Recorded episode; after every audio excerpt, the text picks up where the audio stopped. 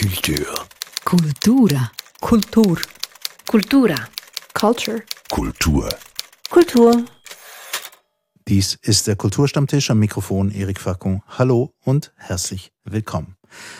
Heute geht es um einen Ort, den man immer wieder besucht, besser gesagt eigentlich eher im Plural. Um Orte geht es, nämlich um den Bahnhof, die Bahnhöfe. Mein Eindruck, je häufiger man Bahnhöfe besucht, desto weniger genau schaut man hin auf diese Orte, die man so häufig besucht. Genau hingeschaut wird jetzt aber im Dokumentarfilm Mahata, Side Stories from Main Station von den Regisseuren Sandra Gysi, sie ist Schweizerin, und Ahmed Abdel Mosen, er ist Ägypter. Seitengeschichten vom Bahnhof also, und konkret sind das die Bahnhöfe von Kairo und von Zürich. In ihrem Dokumentarfilm zeigen die beiden genau das, nämlich das Leben im Organismus Bahnhof hinter und neben den ankommenden und abfahrenden Zügen. Und natürlich gibt es dabei auch noch einen Vergleich zwischen den beiden Lebenswelten. Meine Gäste, Balz Nill, Musiker und Autor, und Raphael Urweider, Lyriker und Theaterautor. Die Faszination für den Bahnhof. Kennt ihr diese Faszination? Balz. Ich bin in einem Dorf aufgewachsen, wo es keinen Bahnhof gab. Da gab es nur das Postauto, das kam und das hielt vor der Käserei. Und die Bahnhöfe habe ich eigentlich erst später entdeckt. Als wir dann nach Könitz zogen, da musste ich mal einen Aufsatz schreiben über den Bahnhof in Könitz, habe ich mich zwei Stunden in den Wartsaal gesetzt und diesen Duft eingeatmet vom gebohnerten Boden. Es hatte dort sogar noch einen Holzofen oder Ölofen drin. Das war so meine erste intensive Erfahrung mit einem Bahnhof. Mhm. Die Topfpflanze, die könnte ich mir auch noch vorstellen. Wie ist es bei dir, Raphael? Die ersten paar Jahre bin ich auch in einem Dorf aufgewachsen, ohne Bahnhof und äh, habe eigentlich dann nur diesen Kopfbahnhof in Meiringen äh, sehr gut kennengelernt, weil meine Großeltern gleich daneben gewohnt haben. Also die hatten das Haus gegenüber vom Bahnhof, auf der anderen Seite all dieser Gleise. Ähm, und später in Biel äh, habe ich dann eigentlich so den ersten richtigen, auch so ein bisschen klassizistischen Bahnhof kennengelernt. Das ist ja auch, äh, ist ja auch interessant, wie diese alten Bahnhöfe früher so an Kathedralen erinnert haben oder an, es waren ja Prunkstücke eigentlich der Industrialisierung. Und äh, ich habe eine, ja, also die Frage war ja, ob ich diese Faszination kenne und unbedingt. Also ich, ich besuche wirklich Bahnhöfe wie Kathedralen eigentlich. Ich suche fast in jeder Stadt irgendeinmal einen Bahnhof auf. Mhm. Balz, wie ist das bei dir? Also du hast, früh gab es keinen, dann kam einer dazu. Ja, ich, ich liebe Bahnhöfe. Ich habe einfach gern Provinzbahnhöfe. In Italien liebe ich mhm. diese Bahnhöfe diese einheitliche Architektur der Bahnhöfe, aber das ändert sich, glaube ich, jetzt langsam, wo du an einem Bahnhof stehst und eigentlich hast du keine Ahnung, wo du bist, weil du könntest überall sein. Mhm. Und die, immer in diesem gleichen Ocker ja, sind die, mhm. die italienischen Bahnhöfe. Und die Töne sind halt unglaublich schön, also die Ansagen auf den mhm. italienischen Bahnhöfen. Ich bin jetzt gerade mit dem Zug zurückgekommen aus Amsterdam und was mich immer fasziniert hat, sind diese, diese gigantischen Gebäude. Also Kathedralen hast du gesagt. Es ist einfach schon mhm. die Dimension. Sobald der Bahnhof ein bisschen größer wird, ja, dann ist die Dimension schon wahnsinnig. Es sind im Prinzip leere Orte, wo Züge ein- und abfahren. Ja, und früher hat man die ja so hoch gebaut wegen den äh, Dampflokomotiven, also damit die Leute nicht erstickt sind. Deshalb sind, wurden diese Kuppeln so so hohe, hoch gebaut und heutzutage denkt man, es sei einfach so ein Prunkwerk, nicht? Also eigentlich eine sinnlose, sinnlose Überhöhung sozusagen. Mhm. Ja, aber die Kathedrale der Industrialisierung ist schon, schon ein gutes Stichwort und ich glaube, das trifft ja auch zu für die Bahnhöfe. Ja, das, da wurde ja auch äh, Geografie, äh, also Weltpolitik betrieben. Wo das eine Zuglinie durchgeht, hat ja Städte erhoben und andere vernichtet, je nachdem. Also wo vom Schiff auf den Zug umgestiegen wurde oder so. Das gab ja dann ganz neue ähm, eben Machtverhältnisse in, in Ländern.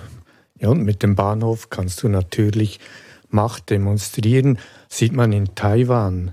In Taipei, mhm. der Bahnhof, der ist viel zu groß. Der wurde unter Chiang Kai-shek noch gebaut. Also natürlich der Anspruch war, wir sind das richtige China. Und ah, dann ist, hast du dort ja. einen riesen Bahnhof mhm. für dieses kleine Land, total ja. überdimensioniert. Ähm, was mir auch noch einfällt zum Stichwort Bahnhof ist schlicht und einfach Romantik.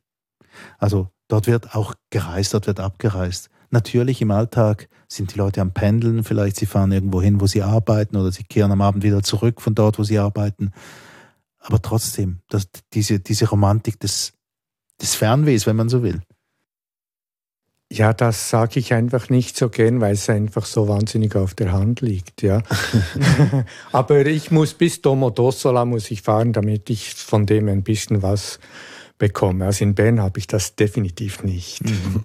Weil zu oft dort gewesen, oder? Ja, ich gehe jeden Tag durch diesen Bahnhof und unten, also wo es so, so niedrig ist, also dort Romantik zu empfinden, das braucht schon ziemlich viel. Genau, das ist dann die Unterwelt, die in diesem Dokumentarfilm auch gezeigt wird. Das ist dann äh, eine ganz andere Welt, wo man nicht an, ans Fernweh denkt. Da möchte ich gleich darauf zu sprechen kommen. Aber eben die Romantik, dieses, dieses Reisen, diese, ich weiß, es gibt Postertapeten mit, mit äh, was weiß ich, Sonnenuntergang über, über Gleisen, die sich irgendwie so strecken und so. Ähm, es ist offensichtlich. Aber man kann das ja trotzdem verspüren. Ja, ich denke schon, aber eben eher im Ausland als in der Schweiz, weil in der Schweiz ist es für mich wirklich so wie das Hauptverkehrsmittel, der hm. Zug und von dem her kriege ich jetzt nicht ein leichtes Herz, wenn ich irgendwie auf den Zug renne in Bern. Ähm, aber ja, wenn ich, also sagen wir mal eben so diese, diese, diese Großbahnhöfe, wenn, wenn man aus der Schweiz nach Mailand fährt und dort ankommt oder, oder Paris oder so, das, das, da habe ich schon ein Gefühl, es hat auch was Zeitloses, nicht? Also weil, weil eben diese Bauten ja die, die, im besten Fall das Kernstück des Gebäudes ist immer noch so alt, wie, wie, wie als es erbaut wurde. Oder eben diese, die, die, äh, die Hallen, wo man einfährt sozusagen. Mhm. Und das hat schon was, finde ich schon was auch eben so Industrieromantisches, ja. Aber, aber trotzdem, irgendwie, ich glaube es euch nicht ganz. Also in dem Moment, äh, Balz, du hast das erwähnt, von wegen der Lautsprecheranlage und dann hört man irgendwie, ähm, der Fernzug Innsbruck und dann, und dann Wien. Mhm. Ja, klar. Ich meine, und als die Züge ja noch diese Plaketten trugen, wo die, die, die Zielorte angeschrieben waren, mhm. das hat mich jedes Mal ergriffen. Also der TGW in, in Bern oder, oder wenn Berlin angeschrieben mhm. war. Und diese Plaketten, die gibt es leider nicht mehr. Und ich habe mhm. das noch gesehen, als Amerikaner von diesen Plaketten klauten. Ja. Die ah. haben Interlaken, haben sie geklaut. Mhm. Mhm. Ja, einmal war die Anzeige defekt. Äh, der Zug von Bern nach Biel und dann hieß es Bern ließ Berlin. und dann da fand ich auch eben, ja, ja, genau, eben so diese, diese Erweiterung der Welt, nicht? Mhm. Und das ist ja das Interessante, dass ja Bahnhöfe sich auch, die sind ja näher zusammen optisch und, und äh, vielleicht auch von der Mentalität her als andere Orte in der Stadt. Also wenn man äh, an einem Bahnhof ankommt, ist man immer noch ein bisschen an einem ähnlichen Ort, wie wo man eingestiegen ist. Und wenn man rausgeht, verändert sich die Welt dann. Nicht, das ist ja bei Flughäfen noch extremer oder so. Äh, das, diese, diese auch, das ist eben auch ein, ein sind Orte, die, die näher beisammen sind als, als die wirklichen Städte, wo sie mhm. drin liegen. Ja. Vorhin hat Balz das erwähnt gehabt, mit diesen unromantischen Orten, dass quasi das, was alles einen Bahnhof heutzutage mit Leben erfüllt. Ähm, in diesem Beispiel sind wir in Zürich und in Kairo in diesem Film Mahata. Ja, wie viel von der Faszination, die man empfinden kann vom Bahnhof, habt ihr jetzt dort abgebildet gefunden? Es geht um das. Hm. Es setzt ganz auf das, dieser Film natürlich und bringt das auch weitgehend sehr schön rüber. Also für mich ist ähm, das heißt ja, es ist ein Dokumentarfilm, mhm. ist es nicht von mir aus gesehen. Ich finde, man sollte von Filmessay sprechen, weil mhm. du, du merkst, der Film, der, das ist ein Stimmungsfilm, mhm. auch von der Tonspur und allem her. Ja, unbedingt, weil also ich meine, die Geräuschwelt des Bahnhofs wird ja auch musikalisch dann immer wieder aufgenommen und äh, und die Figuren sind so ausgewählt, dass sie eben ja, dass, dass sie eigentlich persönliche Geschichten auch erzählen und, und auch ein bisschen überhöhen. Sie sagen irgendwie, ja, der Bahnhof ist die ganze Welt und ich will eigentlich, die, viele von denen wollen eigentlich die Welt verbessern und nicht einfach ihren Beruf machen und äh, es hat schon, es, aber es ist, ich finde es ein, ein wohliger Film. Also ich habe ihn sehr gerne geschaut. Ja. Mhm, also, mhm. Weil, weil er auch ein bisschen schon so hinter die Kulissen guckt, eben von dieser, dieser Maschine Bahnhof. Also der Bahnhof ist ja ein unglaubliches, ein unglaubliches äh, Räderwerk, nicht? Mhm. Und zwar ist das das Gleiche, ob man jetzt in Kairo auf den Bahnhof geht und in Zürich. Mhm.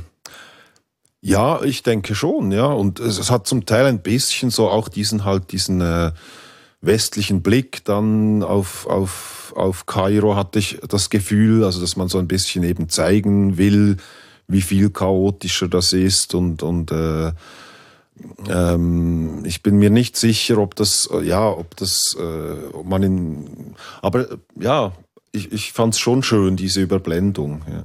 ja, es wird ja auch ausgeglichen dadurch, dass im Schweiz, im Zürcher Bahnhof auch Dinge kaputt sind. Das ist ja mhm. eine der, der, frühen Einstellungen, wo da diese, ich weiß nicht mehr, was es für ein Apparat ist. Mhm. Der ist tot, sagt sie, glaube ich, oder sowas. ja, ja. Die Frau vom Sicherheitsdienst sagt dann, ja, Aha, die, die, die Rolltreppe oder so ist oder auch der, kaputt. Der, ja, genau. der Lokomotivführer, der von der kaputten ähm, Klimaanlage spricht mhm. und so. Mhm. Das, ja. Aber es werden Geschichten erzählt, es werden Schauplätze gezeigt, es werden Berufe gezeigt. Es ist recht vielfältig. Es ist wie tatsächlich, also du hast vorhin davon gesprochen, es ist ein bisschen überhöht, aber trotzdem wie die ganze Welt abgebildet an einem einzigen Ort, oder? Mhm. Ja, und ich fand es interessant, dass man eigentlich von Kairo und von Zürich überhaupt nichts mitbekommt. So. Also es ist nicht, äh, ich war an diesem Bahnhof in Kairo und deshalb habe ich auch irgendwie das Gefühl wieder erlebt, so ein bisschen von der Stadt, aber sonst ist man wirklich nur in diesem Kosmos-Bahnhof, ja. Was hat denn besonders gefallen? Also ich habe es gesagt, es werden verschiedene Berufe, ähm, es wird dieses ganze Netzwerk wird aufgezeigt, es gibt Figuren, die diese Berufe füllen. Was ist euch besonders aufgefallen? Also ich habe den Film vorangehört. Mhm. Das, die Tonspur finde ich wirklich großartig. Diese Übergänge von, von Geräuschen in die Musik, das, das ist wirklich, ja. Ich könnte den Film jetzt auch mit geschlossenen Augen noch hören. ja, mir, mir gefiel eigentlich, dass nichts hektisch rüberkam. Es hat wirklich so alles gewirkt, als wäre es eben gelenkt und äh, als würde alles irgendwie doch funktionieren. Es gab nie eine größere Aufregung und ich, ich erlebe Bahnhöfe häufig als extrem hektisch und als und sie überfordern mich auch. Man sieht viel zu viele Menschen, äh, die die irgendwo hinhasten. Ich will noch was kaufen, aber habe keine Zeit mehr. Oder ich suche den Speisewagen und finde ihn dann, aber steige dafür in den falschen Zug ein. Mir auch schon passiert, weil ich. Oder in den falschen Bus. Oder in den falschen Bus, wie heute, genau. Äh, und ich, ich fand es eigentlich, äh, es hatte so etwas Geruhsames, das mir, das mir gut gefallen hat. Das, also dadurch auch etwas Poetisches eigentlich. Ja. Und Leute, die stolz sind auf ihren Beruf. Mhm. Es wird aber auch gezeigt, dass das anstrengend ist. Mhm. Die, die, die Frau, die da ähm, die Putzekippe leitet in, in Kairo. Wahnsinn. Und wenn sie dann, das ist verrückt, die, die Arbeit, die die dort leistet. Und wie sie dann auch sagt, wenn ich da hierher komme, dann lasse ich alles zurück, die Sorgen mit der Familie und dann, da kannst du, also eine Ahnung, da ist wahrscheinlich noch irgendwie viel dahinter, aber wenn sie dort ist, macht sie diesen Job einfach wirklich mit totaler Konzentration und, und Überzeugung. Und Autorität auch, nicht? Ja. Also sie, sie, sie sagt so schön, äh, ich verlasse das Haus als Mutter und werde dann zum Mann, klebe mir einen Schnurrbart an, Ach, genau. kneife die Augenbrauen zusammen und dann, und dann bin ich ein Mann den ganzen genau. Tag. Ja. Und ja. das finde ich, das habe ich sehr schön gefunden. Ja, das ja. finde ich auch sehr schön. Und eine andere sehr rührende Szene fand ich auch, also irgendwie hat mich das so berührt, dass die, die Zürcher äh, die Zürcher. Äh, die Securitas-Frau. Ja, die, ja, dass die dann zu dem Kebab-Verkäufer gehen und sagen, kannst du Arabisch? Und dann nehmen sie ihn mit, um mit einem syrischen Flüchtling zu reden. Irgendwie fand ich das. Ich weiß nicht, warum ich das so rührend fand, aber äh, dass sie einfach auch zugeben, ja, wir brauchen jetzt Übersetzung. Ah, der Kebab-Mensch spricht doch auch Arabisch und dann, ja, wie man sich da so gegenseitig auch kennt, nicht? Also in den verschiedenen Berufen. Mhm.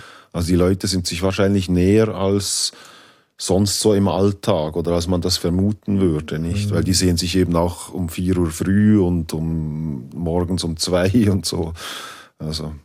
Ja, und der Kebabverkäufer dann äh, hörst du seine Geschichte, dass er, dass er, dass er seinen Asylantrag neu stellen muss und wahrscheinlich keine Chance hat. Er war mal verheiratet in der Schweiz mhm. und dann gilt die ganze Begründung nicht mehr. Ja. Das kommt auch noch so en passant durch. Ja, mhm. ja es, ist, es ist reichhaltig von dem her, weil man ganz viele Geschichten mitkriegt. Was mir besonders gefallen hat, Stichwort diese Grusamkeit. Äh, in Zürich kommt ein Tibeter an ah, und ja. redet dann über über diesen Ort, der an und für sich immer Schnelligkeit eigentlich bedeutet und sagt, die Leute sind doch viel zu gestresst. Mhm. Ja, und das fand ich die schlechteste Szene, mhm. weil ich, sie, ich fand sie aufgesetzt und inszeniert. Mhm. Da muss natürlich ein Tibet, ein buddhistischer Mönch her, um über den Stress zu reden. Das fand ich schlicht einfach zu viel, zu, viel. Ja, zu dick. Ja. Zu und, dann, dick, und dann kommt noch die Bahnhofpfarrerin und die das Vaterunser aufsagt. Und er hört mit ihm, zu ja, als genau, so gegengeschnitten zu ihm. Ja, ja das, das fand ich aufgesetzt. Ja. ja, da fand ich eigentlich so die religiösen äh, Aussagen der Ägypter viel ehrlicher. Also sie sagen, ja, wir machen, was wir können, aber eigentlich hat Gott hat in der Hand, damit das genau. alles funktioniert hier. Die ganze Sicherheit. Ja, genau.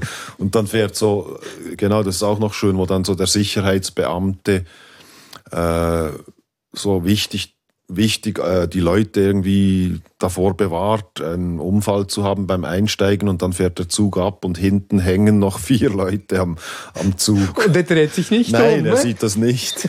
es gibt eine Szene, die mich recht verblüfft hat. Und ich, ich weiß nicht, es geht um einen Zug, der abfährt und man sieht einen Sicherheitsbeamten einen Mann rausziehen aus dem Zug, mhm. der total überfüllt ist. Mhm. Und dann hat er ihn draußen und da geht der Mann seines Weges ja. und der Sicherheitsbeamte auch. Das ist wie eine das Geschichte, ganz die anfängt. Komische, ganz ja. komisch, ja. Ah, ja, genau. Der entfernt das, sich dann einfach auf dem Perron mhm. und, der, und der Sicherheitsbeamte steht da und guckt dem Zug zu, der, der abfährt. Niemand regt sich auf oder so, ja, genau. Es ist einfach eine Geschichte, die, die ihm nichts endet. Jetzt mhm. ähm, etwas anderes. Bahnhöfe sind ja auch Begegnungsorte. Ähm, also in meiner Kindheit war das so, dass sich zum Beispiel die ganzen italienischen mhm. Immigranten in Zürich immer getroffen haben am Hauptbahnhof und dort war die große Verabredungsstelle. Ähm, und wo sich viele Menschen begegnen, da gibt es auch Probleme. Und ich habe noch gestaunt, dass die mehr so am Rande so aufgetaucht sind, dass es nicht mehr von denen gab. Ja, also ich meine, in Kairo ist natürlich ein riesiges Sicherheitsdispositiv seit diesen Anschlägen auch, die es gegeben hat. Und da, also da wird wirklich jeder Koffer, jeder Mensch, der rumsteht, wird gefragt, warum stehst du hier rum und so. Also das ist, das darf man nicht, äh, ich glaube, unterschätzen. Das hat sich auch verändert. Also diese, mhm. diese, diese unschuldige Ansammlung von Menschenmassen, das, das ist in der Schweiz noch eher möglich als in Ägypten, würde ich mhm. mal sagen. Gut, aber eben das auch kommt auch rüber im Film. Ja, ja. Also der Sicherheitschef, das ist ein Militär, der, der war Geheimdienst, im, ja, oder Militär. Im Geheimdienst ja. wahrscheinlich und war in der Bewachung des Präsidenten irgendwie in, in, in, diesem Team und der hat auch dieses Auftreten und du mhm. siehst, wenn der durch den Bahnhof geht, dann sieht er überall, wo er seine Leute hat, mhm. seine, seine verdeckten Ermittler. Also das ja. kriegt man schon mit. Mhm. Das, ja. Ja, aber das hat mich eigentlich auch erstaunt. Also, dass so auch, sagen wir mal, diese sogenannten Randständigen werden eigentlich wenig gezeigt. Also, in, weil in Bern ist das ja eine, eine, tägliche Menschenmasse eigentlich, die da vor dem, vor dem Bahnhof rumsteht, nicht? Und die auch, ja, die eigentlich auch mehr oder weniger in Ruhe gelassen wird. Also. um die Aschenbecher rumsteht. Ja, genau, die, die Raucher. Ja. Jetzt ist ja der Film aufgebaut quasi wie ein Tag im Leben des Bahnhofs, wenn man so will. Man fängt früh morgens an bis spät nachts und du hast vorhin das, das, das Stichwort inszeniert gebraucht. Mhm. Ähm, hattet ihr immer das Gefühl, das ist tatsächlich an einem Tag passiert? Oder wurden ein paar Szenen auch gestellt oder wie habt ihr das erlebt? Nee, darum sage ich, es ist ein Film-Essay. Das mhm. ist ein Konstrukt, mhm. dieser Tag. Und den Anspruch habe ich nicht, dass das eins zu eins die Realität abbildet, wenn ich es nicht als reinen Dokumentarfilm schaue, sondern als Essay. Dann sehe ich, das ist eine Dramaturgie, die man wählen kann. Ja, ich denke auch, weil fast jede Szene hat irgendein Highlight oder irgendetwas Spannendes passiert oder etwas etwas äh, Außergewöhnliches in dem Sinn und oder das Licht ist gerade wunderschön oder so. Also ich, das ist schon sehr inszeniert, aber äh, finde ich absolut legitim. Ich glaube, ein, ein ganz normaler Tag an einem Bahnhof wäre wahrscheinlich relativ langweilig als Dokumentarfilm. Ja, das könnte es natürlich schon sein, oder? Mhm. Oder man, man kommt am falschen Tag. Ja, genau. Oder eben dann so, äh, es war ja zufälligerweise noch äh, die ganzen Schweizer Fans waren da im Bahnhof und dann wurde noch getanzt und dann also ja, der Tan Bahnhof Zürich Tango ist und und und und Volkstanz. Ich glaube, das ist nicht so viel los ist selten an einem Tag in Zürich. Aber die Szene ist natürlich sehr schön von diesem Paar, die polnische Frau, die einen mhm. italienischen Mann hat und wie die zusammen tanzen, das ist Wahnsinn, wunderschön. Ne? Und das muss man mhm. natürlich, wenn man einen solchen Film macht, das siehst du und dann inszenierst du das. Mhm. Und das finde ich eben legitim. Das kann man schon machen. Mhm. Aber ich glaube auch, dass einiges zwei, dreimal gedreht wurde, so also nicht, mhm. nicht eins zu eins. Ja. Weil die Leute müssten ja auch alle, das habe ich mir auch noch überlegt, die müssten ja auch alle gefragt werden, ob ja. sie abgebildet werden wollen in dem Film und so. Also das, ja, das ist ja ist ja nicht ganz ohne, nicht? Also ja, und ein paar Stimmen kommen auch aus dem Off von Ihnen selbst. Das muss man natürlich auch sagen. Sie sind mhm. natürlich nicht im Bild, wenn Sie, wenn Sie dann gerade drüber reden. Und manchmal hatte ich auch ein bisschen den Eindruck, die Leute haben sich schon was zurechtgelegt, was Sie da sagen. Unbedingt, ja, ja. Mhm. Und dann singt doch einer noch so schön das Lied, also ein Lied über die, Zü die Eisenbahnen auf Arabisch. Genau. Der sitzt dann so selber im Zug und fährt irgendwo hin. Also, genau. Aber die Kamera war schon sehr versteckt, nicht? Also oft. Man hatte nie das Gefühl, also nur selten hat man das Gefühl, ah, wie haben, also ja, wie haben die das gefilmt oder so. Es ist schon sehr nahe am, also auch am Alltag dieser Menschen dran, ohne zu stören, so fand ich. Aber eben auch ein bisschen schön, so ne, wie nett dann diese Kuritrans sind da habe ich schon gedacht, ja, die werden gefilmt, die wissen es. ja, ja, ja, ja, Die sind nicht immer so freundlich. Ne? Und was macht ihr mit dem Kontrast? Also aus irgendeinem Grund gibt es jetzt gerade diese beiden Bahnhöfe. Bahnhöfe gibt es ja, wie gesagt, ziemlich überall auf der Welt. Ähm, der Kontrast zwischen Kairo und Zürich? Ja, der verkleinert sich ja im Lauf des Films. Vor allem, wenn der Schnitt schneller wird. Und das Gemeinsame habe ich dann immer stärker gesehen, vor allem natürlich die Bahnhofhallen. Also die Kairoer mhm. Bahnhofhalle ist ja auch eine Wahnsinnskathedrale. Es mhm. ist unglaublich. Es hat mich mehr an Grand Central Station erinnert, also auch von der Farbe her und mhm. so. Also es ist eher so Dieses diffuse goldene Gel Licht. Ja, das goldene Licht, genau. Ja, ja. ja du warst dort. Also, ja, ja, ich war mal dort. Ja. Eben, also ich habe auch den Zug genommen nach Alexandria. Ja. Und der Eindruck ist ja tatsächlich so. Also ich, ich, ich war jetzt ähm, zu 100 Prozent immer mal wieder in Zürich, mhm. aber noch nie in Kairo. Ähm, bestätigt sich das durch die Bilder? Also mir schien jetzt einfach die Kairoer hm, Bahnhofshalle viel attraktiver, viel schöner, viel auch viel romantischer, um dieses also, Wort nochmal zu nehmen. Als ich da war, war es nicht so sauber, aber das ist auch schon 20 Jahre her. Also ah, okay. mir ist das viel grauer, alles viel grauer in Erinnerung. Aber äh, vielleicht haben sie es aufgemotzt. Ja. Hm. Die Zürcher Bahnhofhalle wird natürlich wahnsinnig kommerziell genutzt. Die ist ja, ja. praktisch nie leer. Mhm. Und dass man den Engel an die rechte Seite rücken musste, der einfach in die Mitte gehört, das ist so, so, so kennzeichnend, finde ich. Der Engel muss Für Zürich, weg. ja, ja, das ist typisch Zürich. Ja. Ich weiß nicht, ob es typisch Zürich ist, aber es ist, ja. ja. Aber ich, also ich fand jetzt die Auswahl dieser zwei Bahnhöfe nicht zwingend. Also, Also Nein, das ist nicht unbedingt zwingend, Nein. aber ich glaube, es hat sich ergeben und man ja. kann, es mhm. funktioniert. Ja, ja, ja. Wenn aber du natürlich etwas Bestimmtes zeigen möchtest, mhm. dann und das will er eigentlich nicht. Das ist ein Stimmungsfilm, mhm. finde ich, mhm. der aber en passant dann doch sehr viel noch mitnimmt, was man nicht unbedingt so erwarten würde. Mhm. mhm. Aber eben, es könnte auch äh, Basel und, und Warschau sein oder so. Also es ginge wahrscheinlich auch, den gleichen Film zu machen. Mhm. Also es ist jetzt eine biografische Notiz. Also mhm. sie äh, kommt aus Zürich, lebt aber in Ägypten und äh, ihr Mann, ah, der Co-Regisseur, okay. ist Ägypter.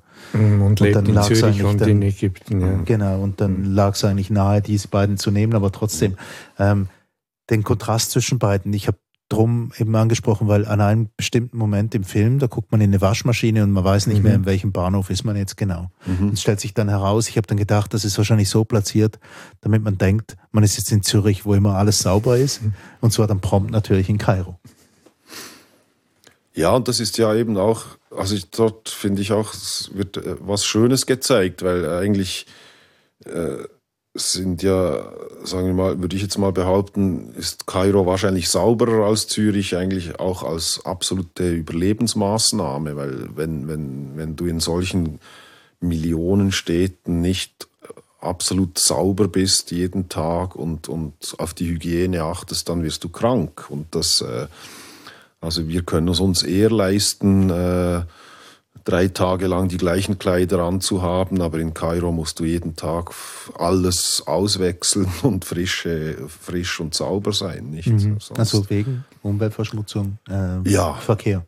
Oh, Staub, Dreck, äh, Krankheiten. Äh, also ich glaube, die Hygiene ist eigentlich in, in Drittweltländern größer als bei uns, nicht? Das Individuell, ja, ja. Ja, hat man auch bei der Pandemie jetzt gemerkt, ja. Also, dass wir uns ja nicht so scheren darum.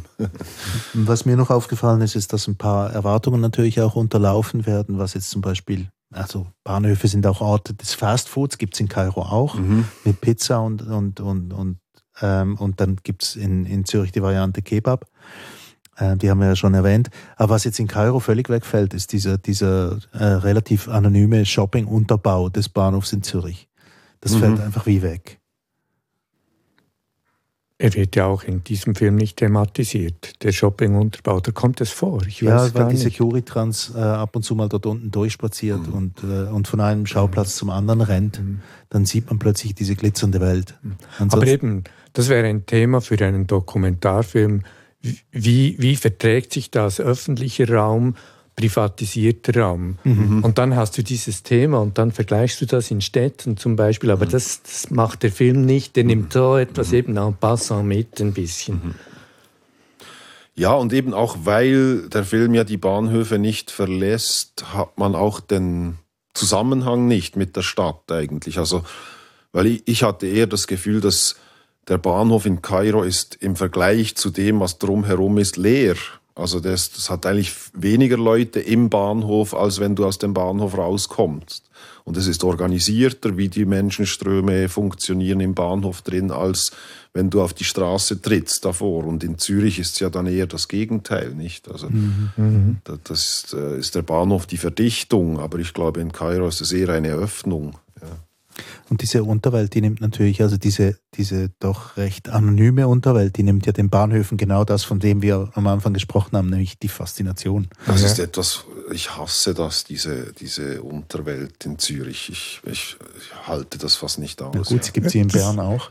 Die kommerzielle ja. Unterwelt, oder? Man ja. sagt Unterwelt und denkt irgendwie Gangster und so. Nein, es ist die kommerzielle Unterwelt. Ich verlaufe mich ja dort Regelmäßig. Immer, überall. Immer. Ja, ich auch. Ich weiß nie, wo ich bin. Wenn ich dort, auch wenn ich ankomme, weiß ich nicht, in welche Richtung ist jetzt die Gessnerallee und wo ist der Silke.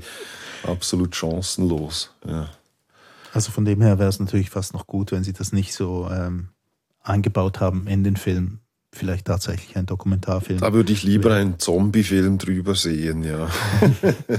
Der in Zürich heißt noch, äh, damit wir das Zürich-Bashing noch abgeschlossen hat, das Interessanteste fand ich immer den Namen Shopville. Ja. Schon allein zwei Fremdsprachen zusammen kombiniert und dann ist man dort unten und weiß überhaupt nicht mehr, wo links und rechts und oben und unten ist. Ähm, und man darf nirgendwo rauchen, das kommt auch noch dazu. Zwei Sachen möchte ich noch ansprechen, ein bisschen weg vom, vom Film. Eben angesprochen auf, auf Orte, die man schon besucht hat, mit Bahnhöfen, die Fernweh vermitteln. Was waren die exotischste Zugfahrt, die ihr je gemacht habt? Und was ist euch davon geblieben?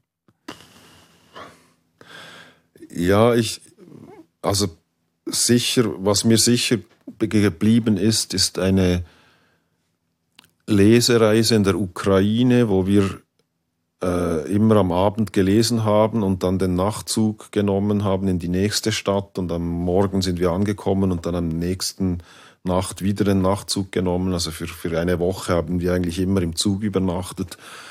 Und diese Nachtzüge waren schon sehr, äh, sehr sowjetisch. Also so, das, die waren zwar elektrisch, also die, die Lokomotiven, aber der Zug war beheizt mit Kohle und es wurde mit Kohle gekocht, äh, also im Speisewagen und es hat wirklich so nach, nach Steinkohle gerochen und die Abteile waren, also das war, ja, war, ich weiß nicht, wie alt diese Züge waren und sie haben wirklich zwölf Stunden gebraucht für vielleicht 1000 Kilometer oder so. Also es ist unglaublich langsam und, und das war schon äh, eine, also eine sehr schöne Erfahrung. Ich, ich, ich liebe Nachtzüge eigentlich. Mhm. Also.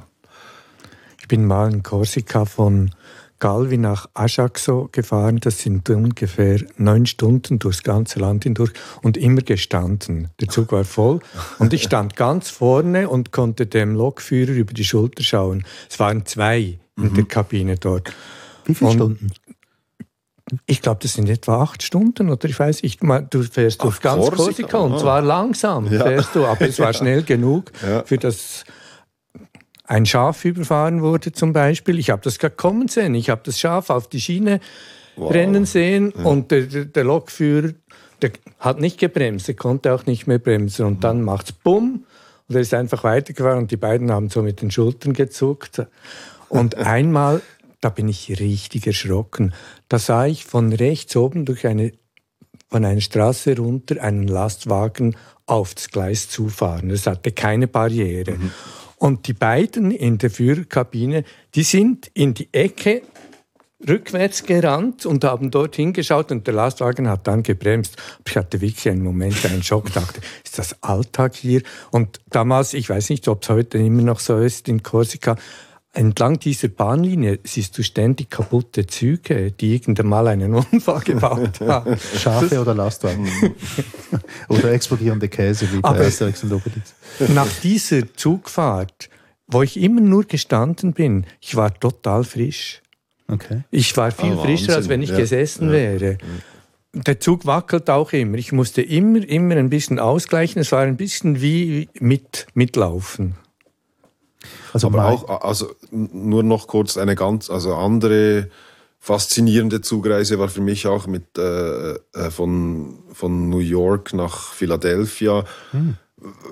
weil ich einfach gemerkt habe, das ist ein Verkehrsmittel, das kein Mensch benutzt. Das ist, ist ich, riesige leere Wagen mit Sitzen so breit wie ein Sofa für eine Person und es war einfach niemand auf diesem Zug und er fuhr so gemächlich irgendwie nach, ja, äh, von, aus der Stadt raus und ich habe mich wirklich so als, als äh, Exot gefühlt. Atlas, ich habe es umgekehrte gemacht von Philadelphia nach New York. Ja. Weil mir erschien, mit dem Flugzeug ist das dann doch ein bisschen gar kurz. Also da, da fliegst du rauf und gleich wieder runter. Ja, das sind und, 40 Minuten. Ja, und dann verbringst du viel mehr Zeit als mit, mit dem Zug. Mhm. Äh, mein Erlebnis war äh, in Ghana, Westafrika ähm, von Kumasi an die Küste runter mit einem, den Zug gibt's glaube ich nicht mehr heutzutage, mhm. aber das Exotische dran war, an die Decke gucken und merken, aha, das kam aus der, aus dem DDR, aus der aufgelösten DDR kamen die, die Züge dort an und es hatte an der Decke, haben sie noch reinmontiert, einen kleinen Ventilator aus Holz, der die warme Luft ein bisschen ah. in der Gegend rumschaufelte. Ähm, fand ich sehr schön, ging wahnsinnig langsam. Ich glaube im Schnitt, wenn man es berechnet hat, 30 Stundenkilometer bis man an der Küste war. Also wir haben acht Stunden gebraucht für 200 irgendwas Kilometer. Extrem langsam. Aber das bringt mich zum Punkt eben, das sind eigentlich eigentlich das Zugsreisen dann doch am Schluss irgendwie viel persönlicher wirkt als irgendwie was mit dem Flugzeug. Ähm, auch, auch mit der Zeit. Das hat auch mit dem Zeitbegriff was zu tun. Ja, und man reist wirklich von Stadtzentrum zu Stadtzentrum. Und das ist ja auch, äh, was am Fliegen so nervt, dass man dann immer noch irgendwie eine Stunde braucht, um wirklich dort zu sein, wo man hin will. Und, und die, die Städte sind ja, also, oder die Neustädte jedenfalls sind ja um den Bahnhof herum gebaut worden oder, oder gleichzeitig entstanden sozusagen, nicht? Und die Flughäfen sind ja eigentlich äh, Satellitenstädte oder so. Ja, darum finde ich es schade, wenn die Züge sich immer mehr den Flugzeugen angleichen. Mhm. Also rein schon die Tickets, die du kaufst, dass du vorreservieren musst. Und früher konntest du einfach ein Ticket kaufen und an einem Tag konntest du fahren. Das kannst du jetzt noch mit Regionalzügen machen. Ich finde halt, für die Züge sollte es eine Höchstgeschwindigkeit geben und die sollte nicht mehr als 170 sein. also 200 wäre ähm, wär zu viel. Ähm, ein kleines Loblied auf, auf Bahnhöfe und auf Züge haben wir jetzt gerade gemacht und auf diesem Film Mahata, ähm, diesen Filmessay, nicht Dokumentarfilm, sondern Filmessay, wie Balz gemeint hat. Ähm, Ganz zum Schluss etwas, wo wir uns vorher darüber unterhalten haben. Ich glaube, zu einem Lotlied über die Bahnhöfe gehört auch äh, unweigerlich Manimata. Ja, das ist sozusagen der emotionale Ausgangspunkt. das war der Grund, warum ich zugesagt habe bei diesem Gespräch. Äh, ja, das, also das Lied. Das Lied von der Bahnhof. Das Lied von der Bahnhof, das hat schon, das ist unglaublich präzise, was da eingefangen wird mit wenig Worten. Also das ist ein, eine Stimmung der, also für mich liegt dieser Bahnhof irgendwo in, im Kanton Aargau, ich weiß auch nicht genau warum, aber und es ist so, es ist einfach ein, ein, ein Bild von etwas sehr Schweizerischem, das aber eben global auch Gültigkeit hat, nicht? Aber dass es nicht mehr gibt, den Bahnhofvorstand, den findest du nicht mehr. Ja, ja, genau. Diese Bahnhöfe sind jetzt einfach leer, nicht? Da mhm. ist niemand mehr an diesen Bahnhöfen eben, leider. Ja.